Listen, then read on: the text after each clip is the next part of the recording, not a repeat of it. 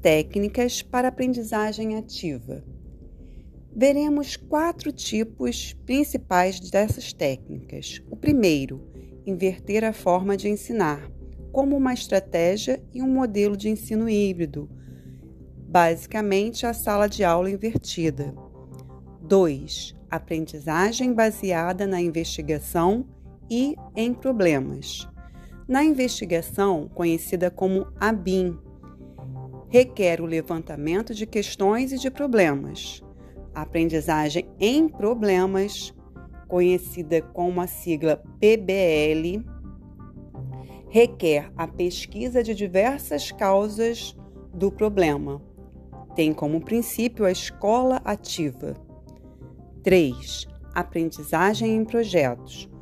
Requer procurar uma situação específica como foco e possui a ligação com a vida fora da escola, trazendo o contexto para a sala de aula.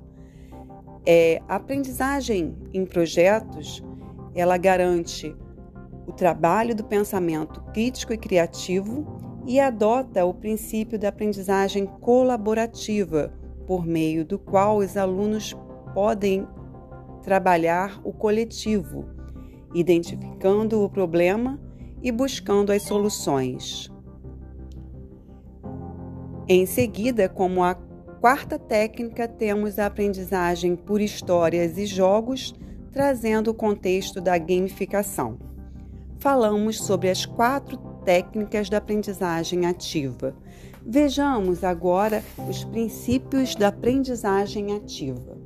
Como princípio, desenvolvimento de uma integração maior entre diferentes áreas do conhecimento, aumento da importância do protagonismo e da participação do aluno em sala de aula, formação inicial e continuada dos professores em metodologias ativas e orientação de mentoria e o uso das tecnologias, e o planejamento do ritmo de mudança de forma progressiva para que todo este conceito da aprendizagem ativa se torne de fato a prática para uma metodologia em sala de aula.